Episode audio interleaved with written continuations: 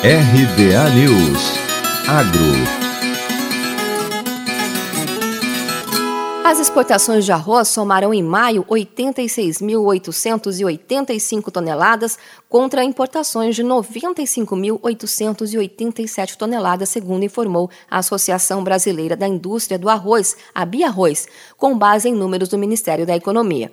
Diante desse cenário que resultou em um déficit de cerca de 9 mil toneladas, a Abia Arroz fortaleceu ainda mais as ações de promoção do cereal no mercado internacional através do projeto Brazilian Rice, objetivando ampliar as vendas externas. O diretor de Assuntos Internacionais da Abia Arroz, Gustavo Trevisan, disse que apesar das dificuldades criadas pela pandemia da Covid-19, ele tem participado de feiras e encontros, a maioria virtuais, buscando aumentar a presença presença no mercado global.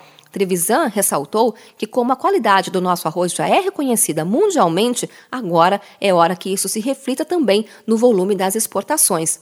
Para a diretora executiva da Abia Arroz, Andressa Silva, o cenário é apropriado à intensificação do Brazilian Rice. Para ela, o momento é oportuno para priorizar a defesa de interesses a fim de consolidar o Brasil como uma plataforma exportadora de arroz no Mercosul. A equipe de exportação da Biarroz está em um trabalho de mapeamento de barreiras tarifárias e sanitárias para reduzi-las e, ao mesmo tempo, abrir novos mercados.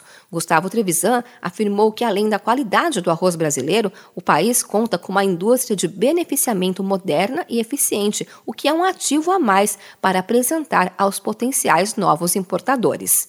De Campinas, Luciane Yuri.